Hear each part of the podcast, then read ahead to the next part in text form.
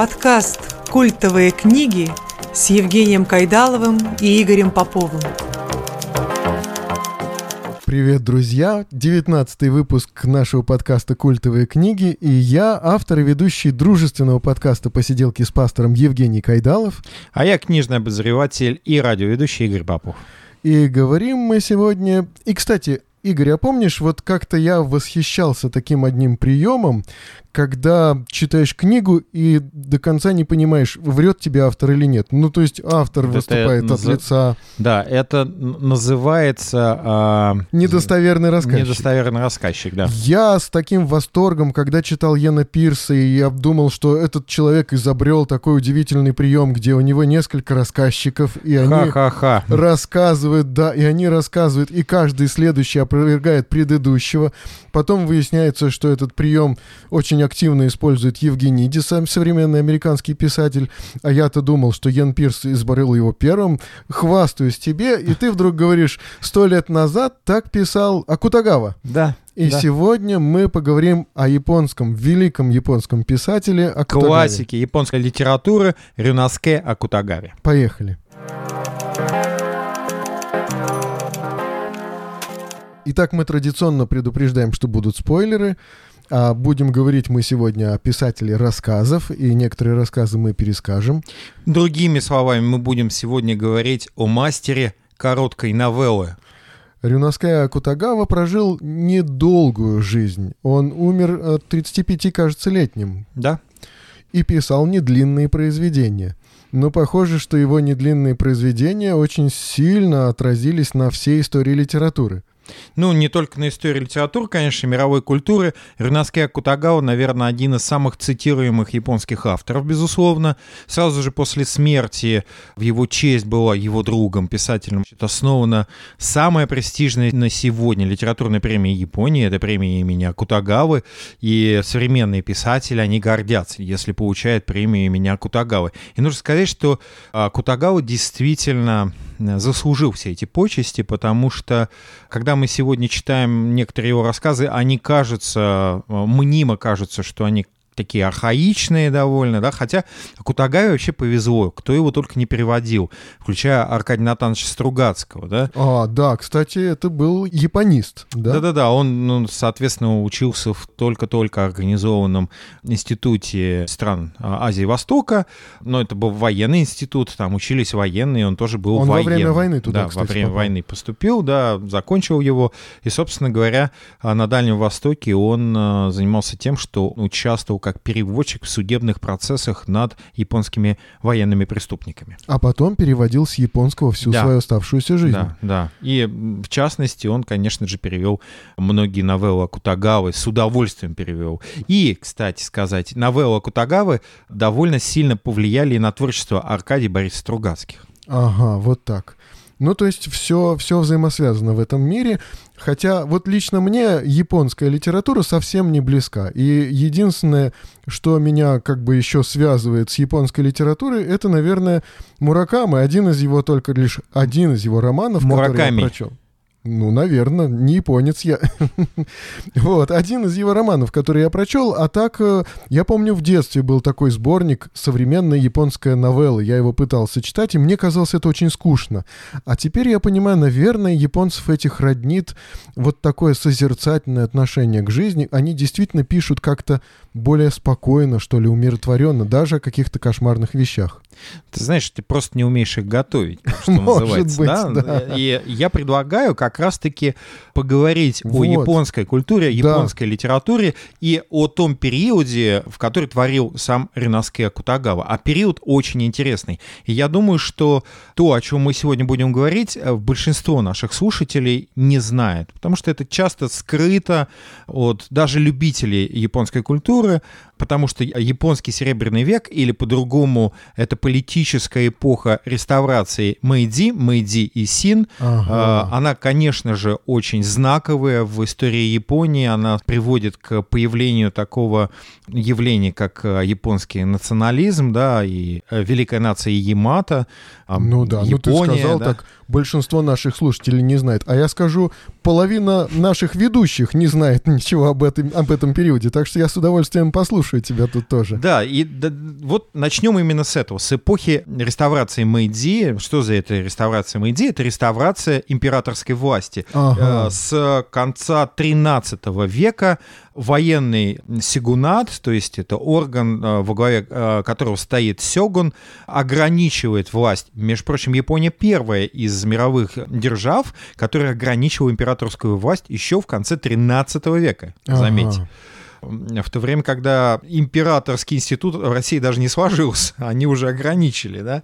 Так вот, после э, попыток западных стран, ну, включая, скажем, Италию, включая ка- католических, э, католические страны, Ну там а, испанцы Голландия, испанцы, наведаться. Португалия, Испания, Португалия в основном, и голландцы. Голландцы это уже Мгм. протестанты, и ну, их было минимально, и испанцы с португальцами это католики.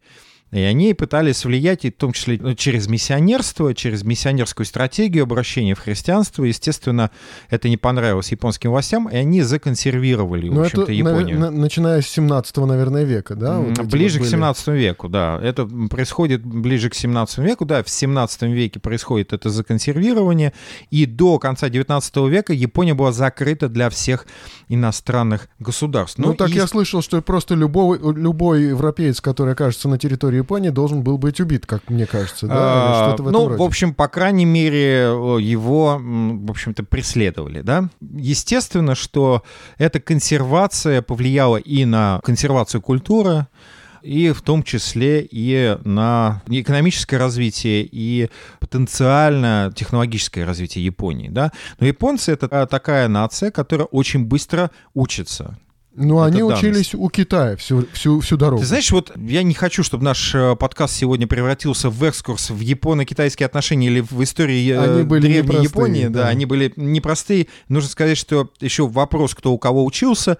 А, Япония, Китай и Корея. Вообще Япония уникальная страна. Это самая молодая страна э, в вот этом дальневосточном ореоле, да, Ага. стран. То есть э, Япония появилась как, э, знаешь, э, как тебе сказать, как э, даже еще не страна, а как территория, на которой появились языческие племена, и они воевали друг с другом, в конце концов, пока одно из племен, которое потом называлось э, воинами Ямато, и у них была, соответственно, Аматерасу, да, богиня, и, соответственно, появился потом император и императрица, они выживали между двух древних держав, это Китай и Корея. И они не просто выжили, то есть они могли быть вполне поглощены и Кореей, и Китаем, и как Ну, тогда и конечно. Китай, и Корея обладали очень большим военным потенциалом, но они не просто выжили, они э, умудрялись воевать с ними и даже побеждать их. То есть государством они еще не были, они формировались еще только как нация. Да, формировалась как нация, но когда они воевали уже с Китаем и Кореей, это было уже, конечно, уже государство, да, Мгм. а, со своей служивой элитой, и эта элита очень важна в истории Японии, вообще в истории, кстати, реставрации Мэйдзи. Это, конечно же, самурайское дворянское сословие. Нужно сказать, что самураи были очень разные. Были сыновитые самураи, которые близки к императорскому дому, которые были образованы и в как раз в самурайском сословии поэзия и литература очень ценились, да, то есть императрицы, императоры, э, сёгуны, да любой самурай были обязаны периодически писать танка пятистишье, да, ну, соответственно, Ага. мы знаем, что классические жанры а, японской поэзии это танка пятистишье и хоку или хайку, это трехстишье, да, соответственно, там должно быть определенное количество слогов э, и куча там всяких метафор, да, там каждый, ка- каждый из предмет или э, там зверь или э, явление, оно являлось э, определенной метафорой того или иного состояния человека. Я вот тоже не хочу сейчас уходить в, хайку и танку. Ну, например, э, самурай перед своей смертью был обязан написать прощальное танка. Вот как-то так. И вот смотри, реставрация Мэйдзи, что происходит? Это произошло в 1868 году. Военно-феодальное правительство Сюгунат, оно передало политическую власть императору, и император берет курс на феодальная система была ликвидирована, и самураям было запрещено, э, фактически э, в Японии происходит попытка вестернизации, то есть вводятся Ага. европейские платья, Ну, у нас-то тоже женщин-то? феодальная система была ликвидирована примерно в это же время. Ну, почти, да. Я бы, Христианская реформа. Ну я, да. я, я бы как бы ну, не стал сравнивать эти две эпохи. А, Так, вестернизация. Да, вестернизация, то есть вводятся европейские платья, и, соответственно, Япония начинает быстро учиться. То есть многим японцам, то есть, соответственно, дворянам, недоступно все-таки обучение на Западе, поэтому западные специалисты и, соответственно, профессора и образовательные учреждения приглашаются в Японию. Да? То есть Япония открывается. Да, Япония открывается, да. Нужно сказать, что самураи, я говорю, что были очень разные. Например, были очень сыновитые и богатые самураи, да, а были, например, даймё, это области начальники, если Ага. брать такой библейский э, термин. И были, например, самураи, которые, э, на секундочку, работали на рисовых полях наравне со своими крестьянами. Ну да, и- есть-то надо. Да, есть надо, надо кормить семью и так далее. И вот именно из этих служивых самураев, из низшего сословия самураев и формируется интеллектуальная элита Японии конца 19 века. Потому что именно они были не удовлетворены этими э, реформами. Почему не удовлетворены? Потому что у них забираются их привилегии, на которые они рассчитывали. Их не удовлетворяет, собственно, синтоистская дзен-буддистская э, религия, да, которая, в общем-то, давлела тогда в японском обществе, да, ну, то есть была основной. Да. И вот тогда, а, если 17 век, это а, католические в основном миссионеры, чуть-чуть протестантских среди голландцев, то в конце 19 века там уже появляются православные миссионеры, и там, конечно же, появляется большое количество протестантских миссионеров. Почему? Потому что а, ставка была сделана на что? На обучение элиты. Им нужны были кто? Инженеры, да. И финансисты, Э, наверное. инженеры, им нужны были преподаватели, им нужны были лингвисты, потому что Да, нужны да. были знатоки английского, французского и немецкого языков, в основном английского и французского. И, соответственно, ближайший сосед России и русского в том числе. да? Ну да. И Россия, кстати, русская культура очень сильно повлияли на, на то поколение. Так вот, вот эти служивые самураи, и у них забрали привилегии, и они не могли носить меч, это позор. Самурай, который не может носить меч, уже не самурай, да. Известны бунты самурайские, которые подавляются правительственными войсками. Приезжают уже американцы, англичане и американцы, которые начинают обучать японских самураев и э, организовывают первые учебные заведения. И вот тогда как раз-таки японцы начинают изучать э, европейскую культуру, и в том числе и э, европейскую литературу. Учились у японцы очень быстро. То есть за короткий период они делали э, очень качественные скачки. Ну, например, смотри, огромной популярностью пользовались японские переводчики, которые, кстати сказать, не переводили, а вначале пересказывали. Ага. Они брали основной, знаешь, такой основной кодекс европейской литературы, в том числе и русской литературы, и, грубо говоря, э, делали свои пересказы. Адаптировали. Адаптировали, да, такие адаптированные э, переводы. Например, в 1883 году в Японии был издан перевод «Капитанской дочки Пушкина». Так. А знаешь, как он назывался? Это совершенно Самурайская дочка. Не. А, название подлиннее. Удивительные вести из России, сердце бамбука и думы бабочки. Думы Так, бабочки. Да, пожалуйста. Это капитанская дочка Александра Так. Сергеевича Пушкина. Однако очень скоро стали появляться талантливые переводчики, которые действительно переводили. Среди них, конечно, я хотел бы, наверное, выделить основателя все-таки японской переводческой школы, совершенно замечательного э, литератора э, Семей Втабатей. Он умер Ну, дважды не выговоришь. да-да-да, он умер в 1909 году, но очень много сделал для популяризации русской литературы. Он знал русский язык, да. Ага. А, И, например, именно он знакомит японского читателя с произведениями Гончарова и Тургенева. Здорово. А, И поэтому, если вы сегодня, вот э, ш- россияне поедут в Японию, то ну, у вас всегда найдется, скажем, тема а, разговора с японцами, потому что они до сих пор очень а, сильно любят русскую культуру и, кстати, неплохо ее знают, между прочим. В отличие, например, от американцев, которые в русской культуре там, ну, знают, скажем, ну, не все, я имею в виду, ну, ну, среднестатистические. образованные да. американцы Да, конечно, они, знают, да, вот безусловно, такие я, вот. я тут не, не хочу русским шовинизмом заниматься, да? Да-да. Ну ладно.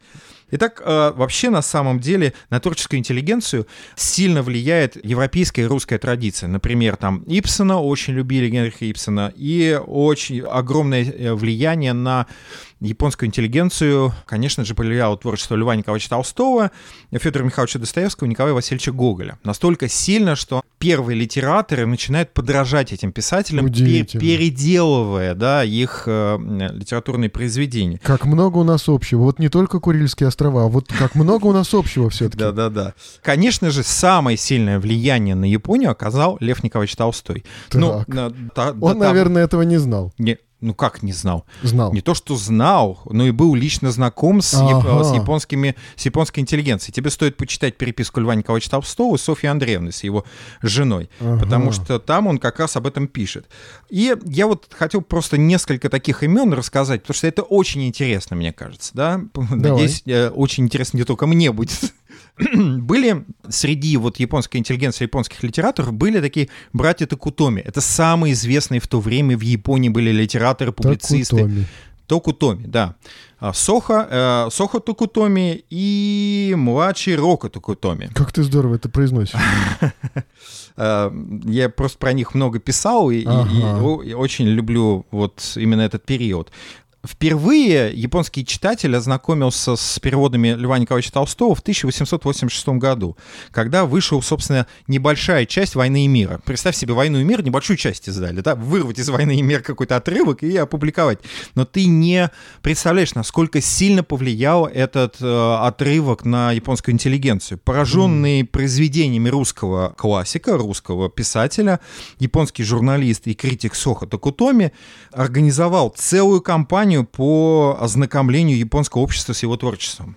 Вообще Сохо Такутоми родился в такой богатой крестьянской семье. Он очень интересный, потому что Сохо Такутоми, он, он был христианином изначально, да? Ага. То есть, он, ну как изначально? Сначала, он родился в богатой крестьянской семье, естественно, был дзен-буддистом и синтоистом, близкой к сословию самураев, да? Я же тебе говорил, что часто вот между крестьянами и служилыми самураями разница была только в ну, ну статусе, да? да?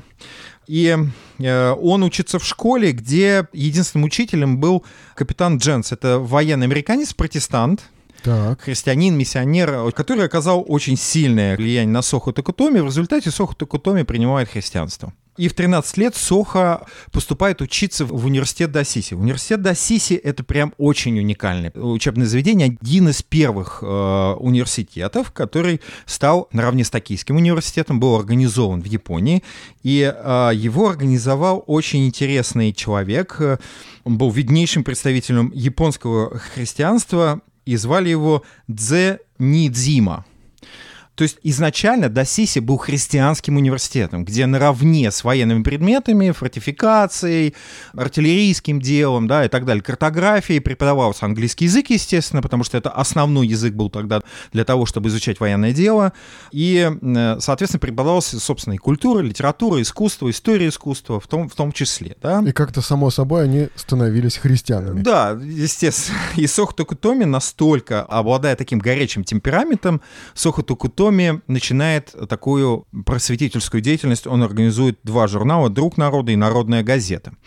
В 1893 году из России вернулся на родину японский философ а, Масутару Кассини, который вот лично был знаком с Толстым, беседовал с ним и воспринял его философские взгляды, основанные ну, вот на толстовском понимании христианства, поэтому часто в Японии влияние Толстого было настолько сильным, что христианство воспринимает японская интеллигенция в переложении Толстого со всеми А-а-а. плюсами и минусами да, этого.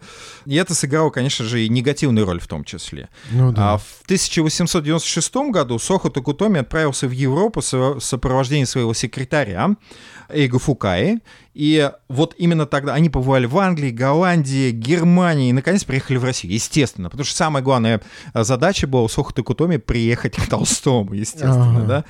И, наконец-таки, он приезжает в Ясную Поляну. Эта встреча состоялась 26 сентября 1896 года. И Сохо пишет о встрече с русским писателем как о самом главном событии своей поездки. То есть это вот ради чего он и как бы приехал. И Толстой пишет Софье Андреевне, своей жене, вот о встрече с Сохо Такутоми, да. Однако Такутоми не все взгляды воспринял, потому что у Такутоми был явно выраженный такой пиетет к национальной традиции, и в конце концов Сохо Такутоми был одним из основоположников философии вот, японского национализма, да, Надо же. который стал давлеть к Второй мировой войне, да но у него... Как-то он смог совместить. Гораздо большее влияние Толстого, а, и философия Толстого, и взгляды Толстого, и произведения, ну, соответственно, творчество Толстого оказало для его младшего брата Рока Такутоми.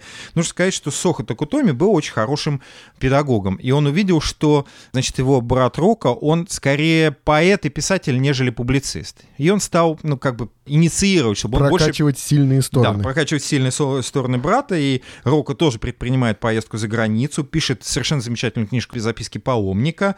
Ну, естественно, как ты понимаешь, э, это э, включало в себя и поездку в Иерусалим, например. И в 906 году он тоже посещает Ясную Поляну, встречается с Львом Николаевичем Толстым, то есть и... уже после войны, да? Ну да, Мы же 906 год, да, да, 906 год. Пожалуй, именно это обстоятельство вот сыграло главную э, роль в принятии толстовских взглядов Рока Такутоми.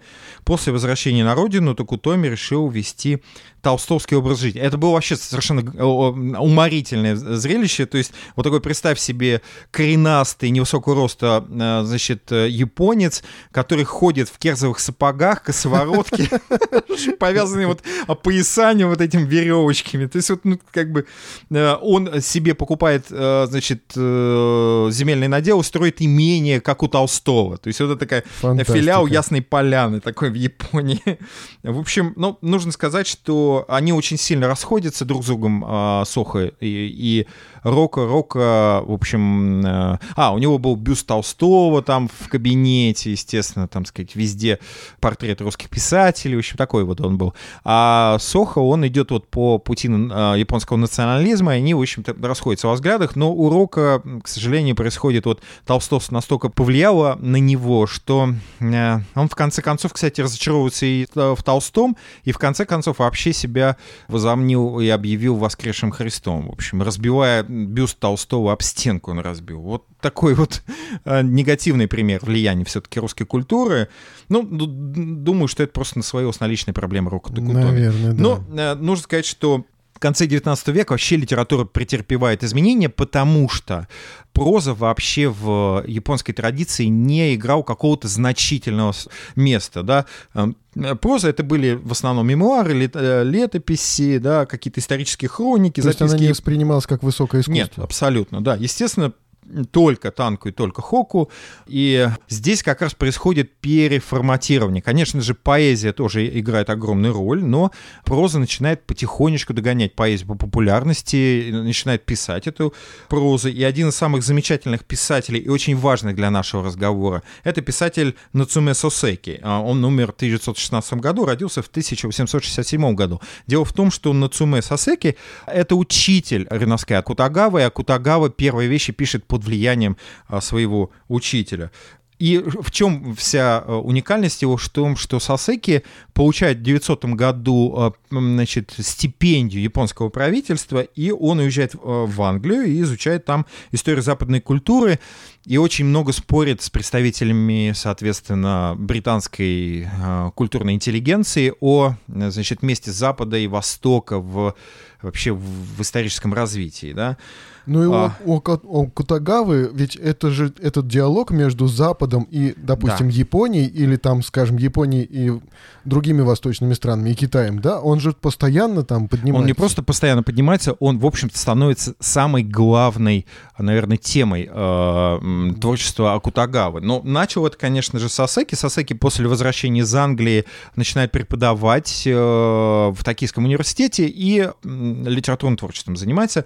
Например, его первый роман «Ваш покорный слуга кот», ну, понятно, амаш куда, да, то есть это амаш, естественно, Джонатану Свифту и, естественно, э, Гофману, да, э, «Воззрение кота Мура», все мы помним это ну, произведение. Ну, некоторые из нас помнят. Да, Гофмана, ну, по крайней мере, я помню.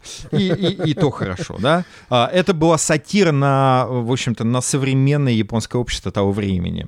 Но чуть-чуть просто я расскажу про поэзию, да, чтобы вот просто что происходит тогда.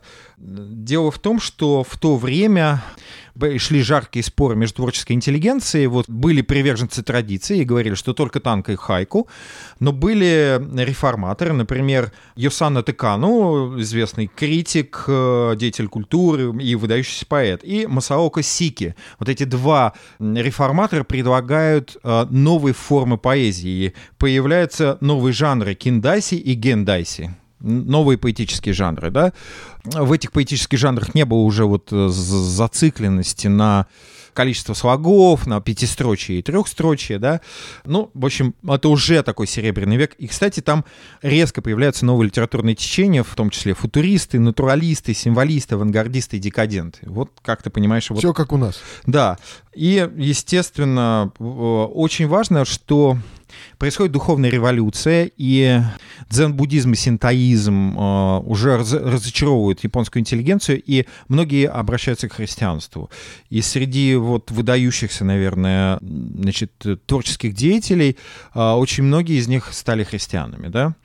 А, и некоторые, кстати, и некоторые, кстати, принесли свою веру через японский национализм, в общем-то, там были гонения на них, и они выстояли. То есть это вот действительно факт удивительный. И, ну, наверное, христианские идеи питали, например, таких, ну, ярких литераторов того времени, как э, Китамура Такоку, Куникида э, Допа или Китахара Хакусю, да, то есть это вот такие японцы, японские литераторы того времени Китахара действительно... Хакусю. Да, вот ты давай, Здорово. выучи, это тебе хорошо для речи. Э, да. А, Нужно сказать, что одной из самых ярких э, представителей этой школы литературной был такой Исоо Абе, который обучался в университете Досиси вместе с братьями Такутоми, между прочим. Да? Он был миссионером, протестантом, а, и он очень много сделал для обучения девочек в Японии. Он mm. стал организовывать смешанные школы первой, Обуч... Это раньше нас, получается. Ну, это параллельно с нами, угу. скажем так. Это параллельно с нами. То же самое происходило в России, например. И, конечно же, главное, на, на чем он делал ставку, это обучение английскому языку. Он хорошо знал английский язык, и поэтому его школы очень ценились. Ну и, естественно, он, кстати, хотел быть военным, поэтому а единственный, собственно, университет, который обучал военному делу, это был Досиси. Христианский вот. Да, да, и он там принимает христианство и становится ярким. Он, во-первых, становится пастором церкви и проповедует, но он э, настолько понимает, что проповедь — это не только церковная кафедра, да, но и культура. И он начинает много писать стихов, прозы, и становится очень видным японским э, литератором. Вообще христианство повлияло на самых таких столпов японской литературы, включая включая, конечно, Акутагава Ринаске, которым сейчас вот, вот прям... Но он не поддался, надо сказать. А, влияние было, влияние было, да, влияние было и влияние сильное на творчество. Он переосмысливает влияние христианства, да, он да, очень да. критично к этому относится, естественно, но все-таки. Ну, например, а, такие видные и известные японские писатели, по крайней мере, имена вы их могли слышать, например, Ясунари Кавабата и Оэ Канзабуро, да, два таких маститых. Оэ Канзабуро, так это вообще вообще э, фактически второй по значимости писатель, э, известный в Японии вот, поколение там близкое к Кутагаве, да. Но давай вот про Кутагаву немножко, да, да. совсем немножко. А Кутагава... Ну, имена как музыка. Я вот слушал и просто наслаждался. Вот как песня все это звучит. Да, давай теперь как Кутагаве. Попробуй выговори, да. Итак, Ренаске Кутагава родился в такой в э, семье торговца молоком, но отцу было тогда, если я не ошибаюсь, за 40. 42 года ему было, а ага. а матери был как раз-таки э, около 30 лет, где-то 33 года, да, ей было. Поздненький и, такой. Да, поздний, и в Японии было такое, ну, суеверие, э, вообще Япония это страна суеверий, да. Ну да. И там суеверие было такое, что, значит, ребенок, родившийся у пары, которым за 30, это не к добру, и поэтому они отдают, кстати, мама как раз по в девичестве Акутагава, э, семья Кутагава, и они отдают, собственно, в семью матери, там, брата, э, он попал к дяде, э, и, соответственно, в дом старшей сестры, прошу прощения, дом старшей сестры, в общем-то, матери Акутагавы, и он воспитывался в, не родителями. И это повлияло, конечно же, на мальчика очень сильно, да, и, и это видно по его произведениям. э, кстати сказать. Мальчик очень хорошо учится. В 1910 году он окончил Токийскую муниципальную среднюю школу, поступил в университет, э, ну, соответственно, поступает в первый колледж на литературное отделение, а, именно на литературное отделение, и заканчивает его с отличием. Но у него дед был писателем каким-то очень сильным. Да. Он, по крайней мере, упоминает Ну, у него, да, по, рассказах. по крайней мере, многое э, происходит. В общем, Аку- Акутагава очень быстро э, окунается. Вот за- занятие, он начал поступил в университет, но университет его разочаровал, он переключился на свою деятельность публициста-литератора. И уже начинает писать новеллы, и вот это, конечно же, э, становится его моментом славы, да, и э, Ну, на- так-то он английский преподает, вот как ос- Да, основная да, работа, да. и подрабатывает. прекрасно знает английский язык, соответственно, читает очень а, на европейских языках, очень много читает русской классики, причем мы сегодня поговорим, надеюсь, он очень хорошо знает контекст, не просто контекст русской литературы, он знает и литературную жизнь России очень хорошо. Да. Причем иногда, мне кажется, он знал, э, он знал э, литературный контекст русской жизни гораздо больше, чем мы сегодня знаем этот литературный контекст. Казалось бы, да? Ну, если вы не филолог, например. Ну да. да, да.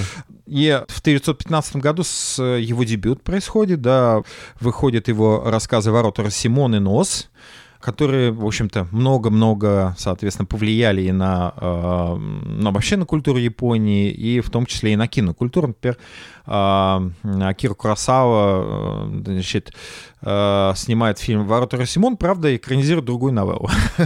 Но название Ошибочка такая. «Ворота Росимон». Но он Это не очень молодой был да. тогда, я так понимаю, в 15 году, ну совсем, там 20 Ну да, вполне, да. И Акутагава — это э, уникальный писатель. В чем уникальность? Акутагава смог взять западную традицию, переработать эту западную традицию и обогатить ее э, историческим опытом, традиционным укладом жизни Японии. И поэтому, когда мы читаем рассказы, в чем, вот э, помнишь, мы с тобой говорили, в чем главный критерий настоящей великой литературы? да? Многослойность. Ну, многослойность понятно, да, универсальность, да, А, универсальность. То есть, да. если ты читаешь Акутагаву, то даже если ты не знаешь японской культуры, ты поймешь послание или, по крайней мере, тебе будет интересно это читать, да? Но не всегда даже вот как бы э, иногда забываешь, что это именно японский автор. Да-да-да. и, да, да. и, и, и можно даже не чувствовать, что это писалось сто лет назад, а как-то кажется, что, ну, как будто сейчас, современное. Может быть, тогда просто прогресс в Японии все-таки достиг каких-то высот. Он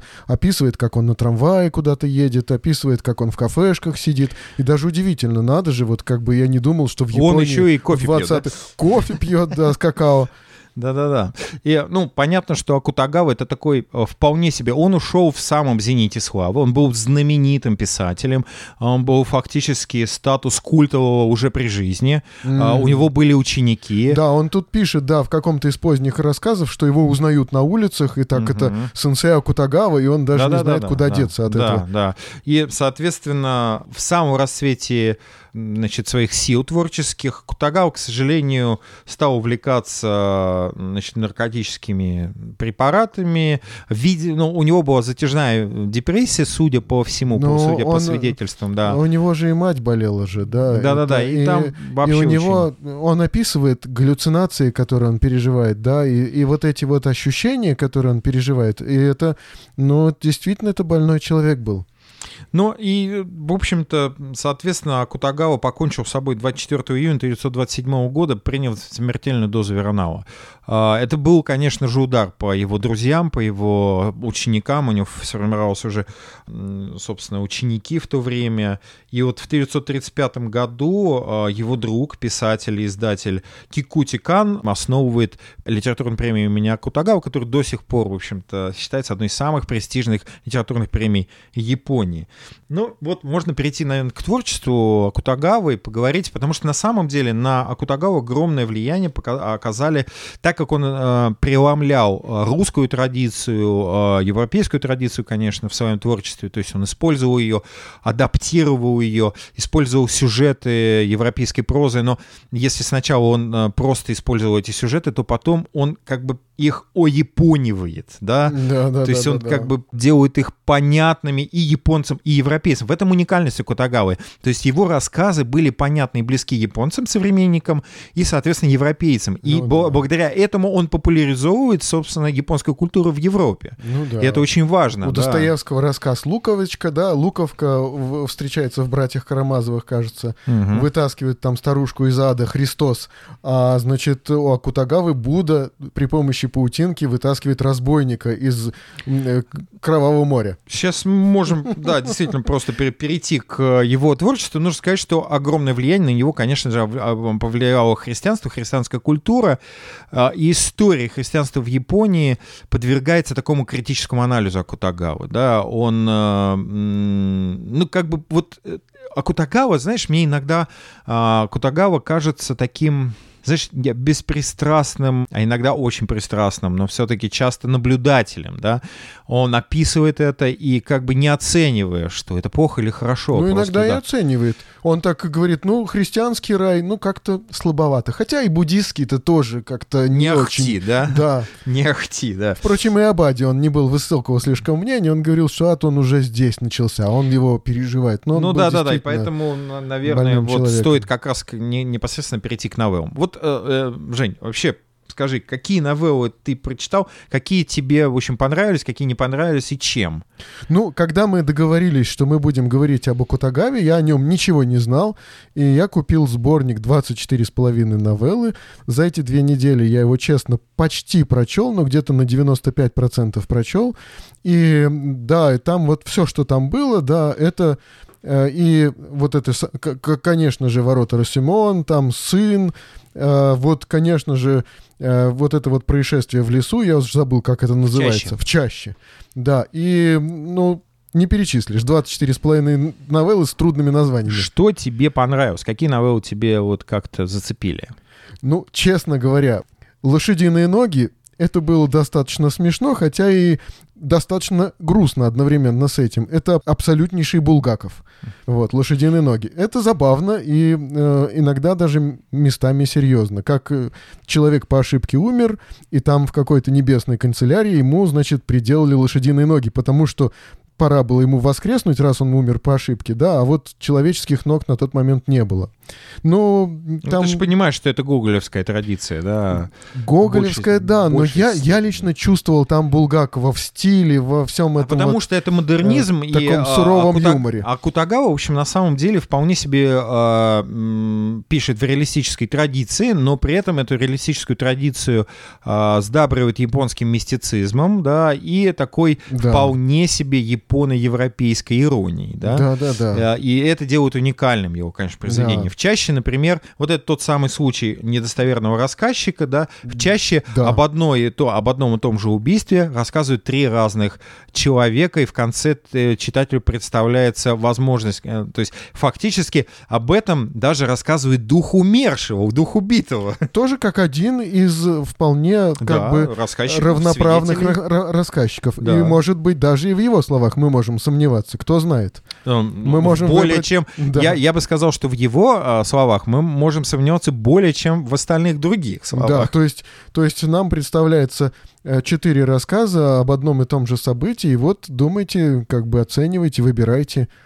Да, и э, этот прием совершенно новаторский в то время, да, а потом, конечно же, перетекает в остальные, собственно говоря, ну, в литературу, а, и уже сейчас этим никого не удивишь, но в то время, когда писал Кутагава, конечно же, это был просто новаторство в литературе, да. Я предлагаю, знаешь, вот немножко поговорить про новеллу рассказ «Как отвалилась голова», потому что, во-первых, это, конечно же, Амаш Тол- Толстому и «Войне и миру», да, а во-вторых, это одна из, наверное, сильнейших новелл Кутагавы, где он э, сходит своего трона беспристрастного наблюдателя и вполне себе занимается такой нормальненькой христианской морализацией, да? Да, да, да, да. Вполне себе морализатор. То есть там, там ис- история рассказа очень простая, да? Мчится на коне э, э, китайский солдат. Размахивает китайской своей саблей и попадает, значит, в такую мясорубку, в которой, значит, на него нападают несколько японских солдат и э, японскими уже, в свою очередь, саблями. По всей видимости, ему ну, не отрубают, что ли, голову, но что-то подобное произошло. Он скачет дальше на всем скаку и падает с коня и Ой. видит некие видения.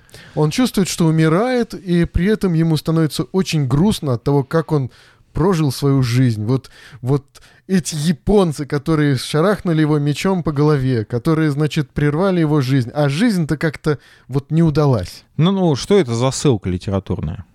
Ну, ну ты сказал, что это война и мир. Я бы, я, я не знаю. Вот... Это небо Андрея Балконского вообще, на секундочку. Понимаешь? То есть это тот самое небо над Аустерлицем Андрея Балконского, где он принимает жизненно важные для себя ну, а, решения. То же самое происходит и с этим, а, собственно, солдатом.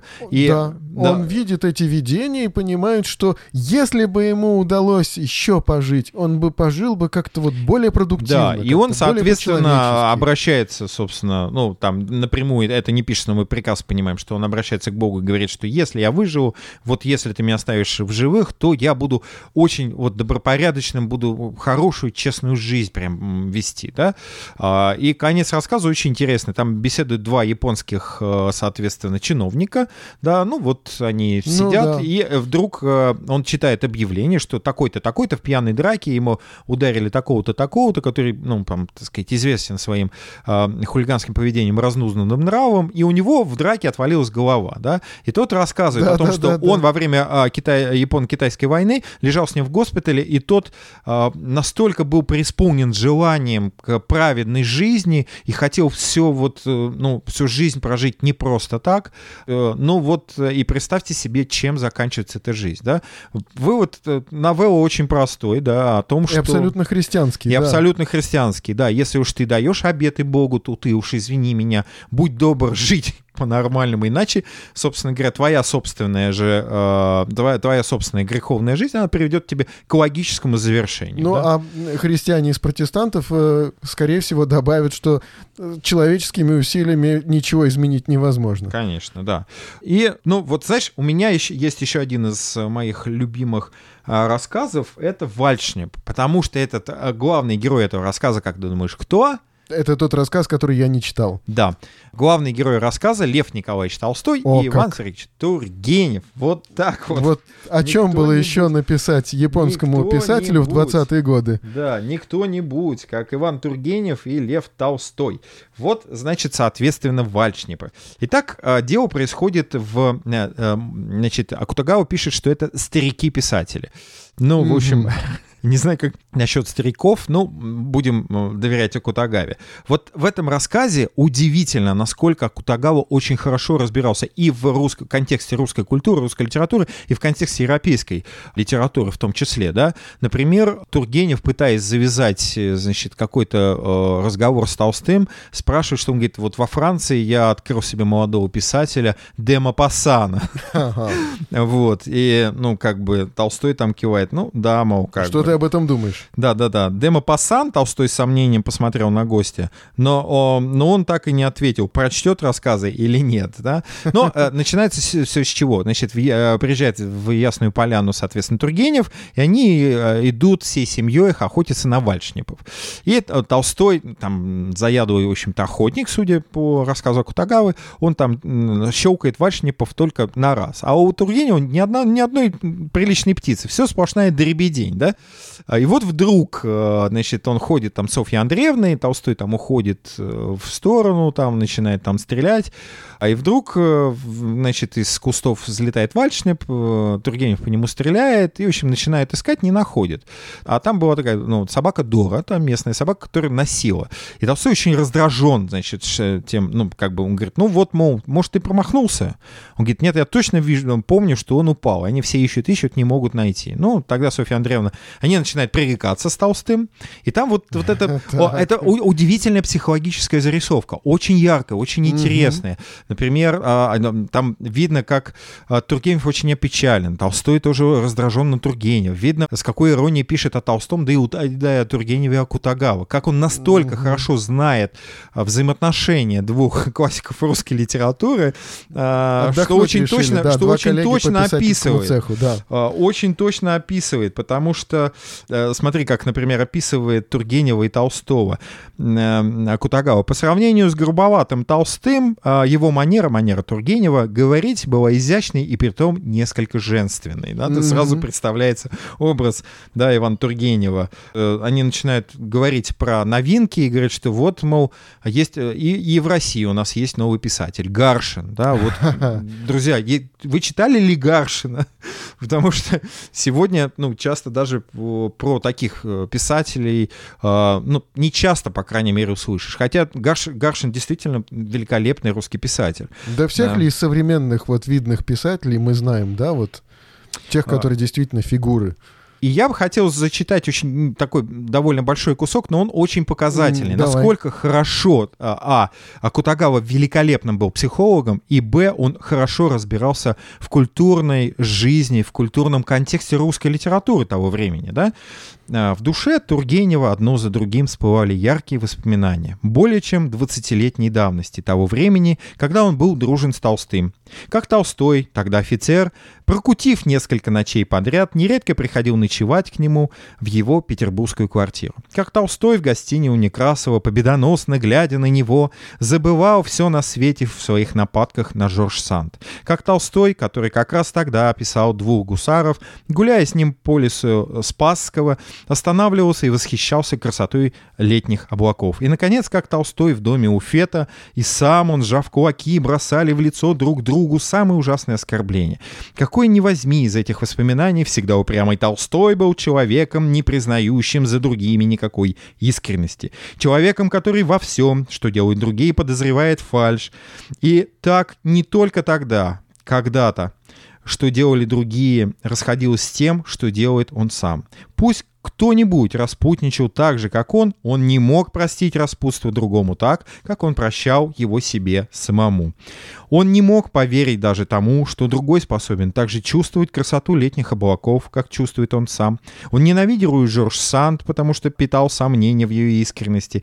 И когда одно время порвал с Тургеневым, да нет, и теперь, как и раньше, он в утверждении, что Тургенев убил Вальшнипа, подозревает ложь. Ну, в слушай, результате- ну даже Быков так бы не сказал сейчас. Великолепно, да, великолепная картинка, но да, да, великолепная концовка. Вот здесь будет главный спойлер. Я все-таки позволю себе, простите меня, друзья, я не могу а, а, вот себе отказать в удовольствии заспойлерить концовку. Что ж произошло между Толстым А, и Тургеневым? В конце концов, дети утром убегают, напряженная обстановка, Тургенев выходит, там Толстой, они, они молчат, что-то перекидывают с какими-то, значит, фразами, какими-то, значит, однобокими. Тургенев думает, господи, ну быстрее бы уже Софья Андреевна пришла, надоело мне это все.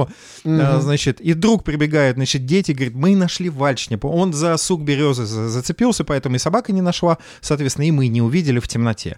И тут вот Толстой ошеломленно обводил глазами детей, но когда он понял, что вчерашний Вальшнип благополучно найден, на его заросшем бородой лице сразу появилась ясная улыбка. Вот как зацепился за ветку дерева, вот почему собака его не нашла.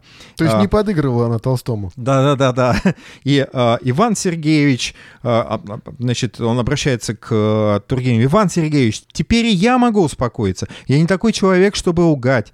Если бы эта птица упала, Дора непременно бы ее нашла. И Тургенев, соответственно, отвечает. И я не такой человек, чтобы лгать. Смотрите, разве я его не убил? Ведь когда раздался выстрел, он тут же камнем упал. Старики-писатели переглянулись и, как будто сговорившись, расхохотались. Кажется, это ну, невероятный, такой очень теплый и при этом полный иронии рассказ. При этом ты понимаешь, насколько человек, находясь в Японии, очень хорошо разбирается и в европейской какой-то литературной традиции, и русской литературной традиции. И в русских характерах. И в русских характерах. И как он тепло описывает Тургенева и Толстого. Они же ведь не- невероятно живые здесь, яркие, такие вот очень разные. Толстой такой ворчун и громада, да, такой, в общем, требовательный к, к остальным человек. Тургенев такой нежный весь, ну, понятно, что Тургенев очень, нужно сказать, довольно конфликтный человек, то есть с кем только Тургенев не конфликтовал. Но Ну все-таки да. вот эти две фигуры, они ведь невероятно симпатичные. Они Да. при этом невероятно близкие. И, и ты читаешь рассказ, как будто этот рассказ написал современный писатель. Да. И он не создает вот какой-то такой драмы, он не доводит ситуацию до дуэли. Он рассказывает, как они, ну, чуть не поссорились и потом здорово помирились. И у него много, я так понимаю, таких рассказов. Да-да-да. где да. нету какой-то катастрофы, а где просто, ну, какая-то развязка бытовой ситуации. Но не только.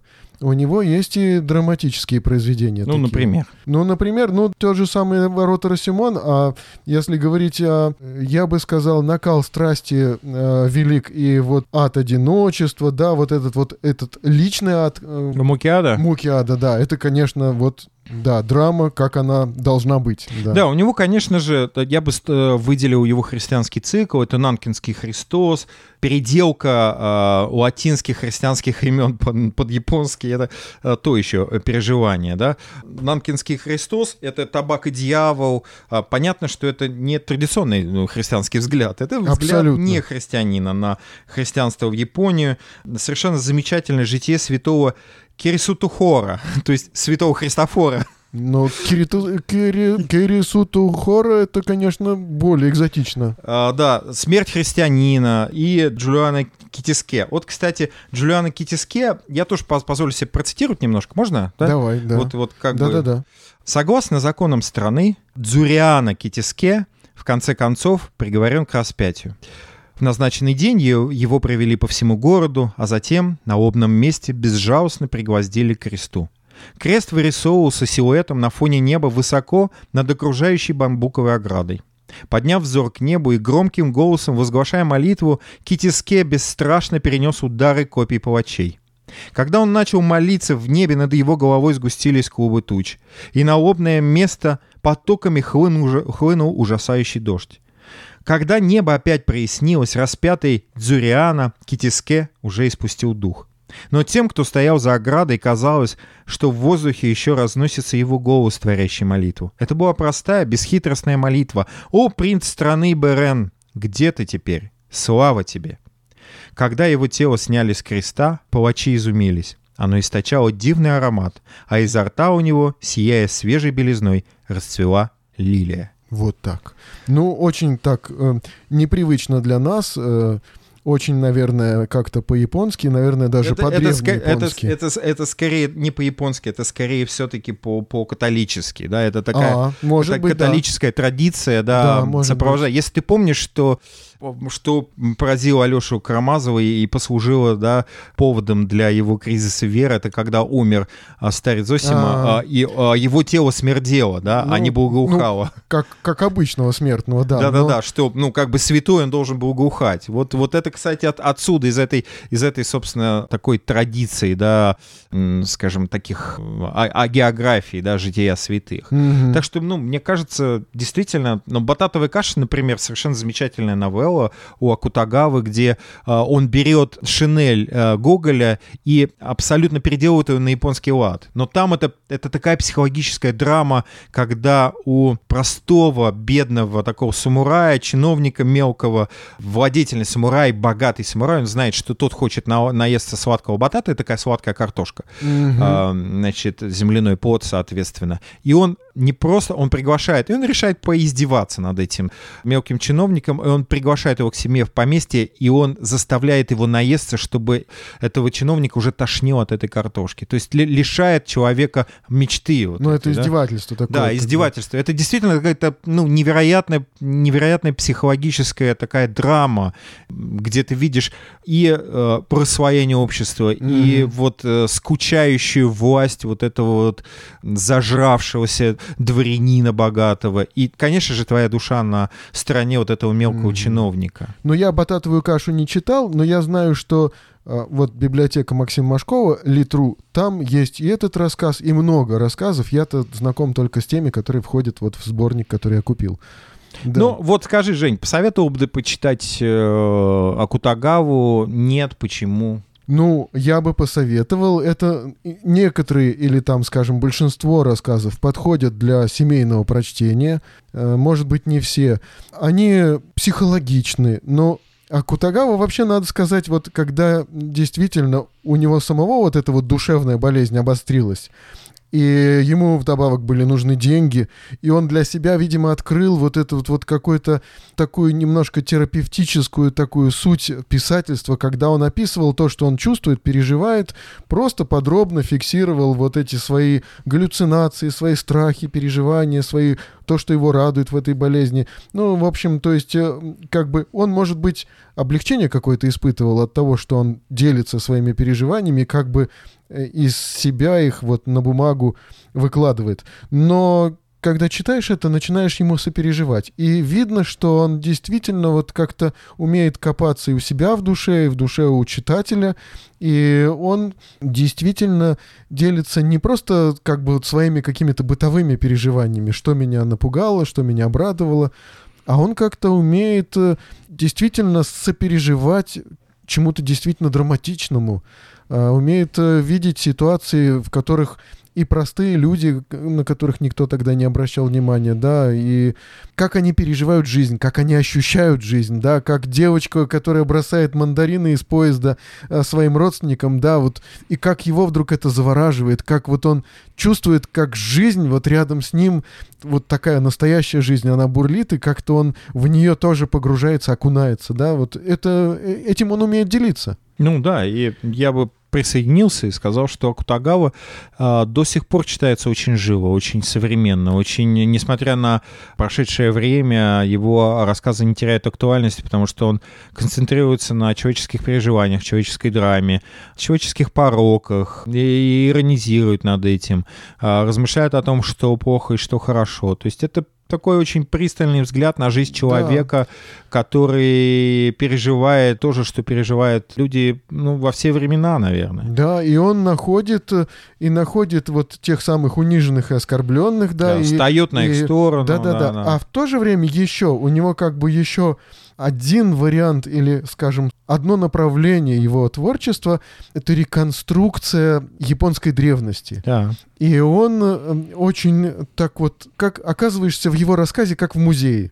Ну да, у него, собственно, рассказы... Это направление такое. Да-да-да, да. рассказы делятся на три временные пласта. Это 13 век, 17 э, век и, соответственно, 19 Современность. Да, 19 начало 20 века, да. Это действительно так. Мне кажется, это вообще писатель уникальный и для русского читателя, и я, например, очень советовал бы почитать рассказы, тем более, что, друзья, вы можете не... А, не если бы это были романы, да, то понятно, что ты должен от начала до конца их прочитать, то рассказы Кутагава можно читать, ну, там, на ночь, да, вы можете прочитать да, пару да, да. новелл Кутагавы и опять вернуться, там, не знаю, к «Съесть медведя» Миха... Михаэля Ниеми, да, а, или, значит, спортивного журналиста Ричарда Форда, а потом опять лечь э, и на ночь прочитать еще пару новелл Акутагавы. И ну, а вполне себе... оказал большое влияние, вот ты говоришь, да? да. И угу. вот это влияние там как-то в современной японской литературе, которая нам хоть как-то может быть знакома, оно как-то ощущается? Или не обязательно в японской, может не, быть, Не, мировой? конечно же, ощущается. И, и а, тема Акутагава.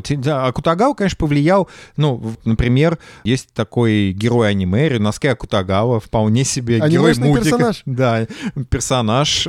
По сюжетам Акутагава снимаются, соответственно, и фильмы, и мультфильмы до сих пор, и в Японии, и за ее пределами. К творчеству Акутагавы обращался и, соответственно, его, его соотечественник Акир Курасава, как я уже говорил, ага. да, и, соответственно, к нему обращался и Такиси Китано, ну, современный японский режиссер. По его рассказам, значит, снимались и, и снимаются до сих пор короткометражки и полнометражные фильмы. Mm-hmm. Ну, соответственно, и в американском кино есть амажи. Например, Джим Джармуш в «Пес-призрак. Путь самурая», э, он использует Акутагаву как часть такого антуража в жизни главного героя.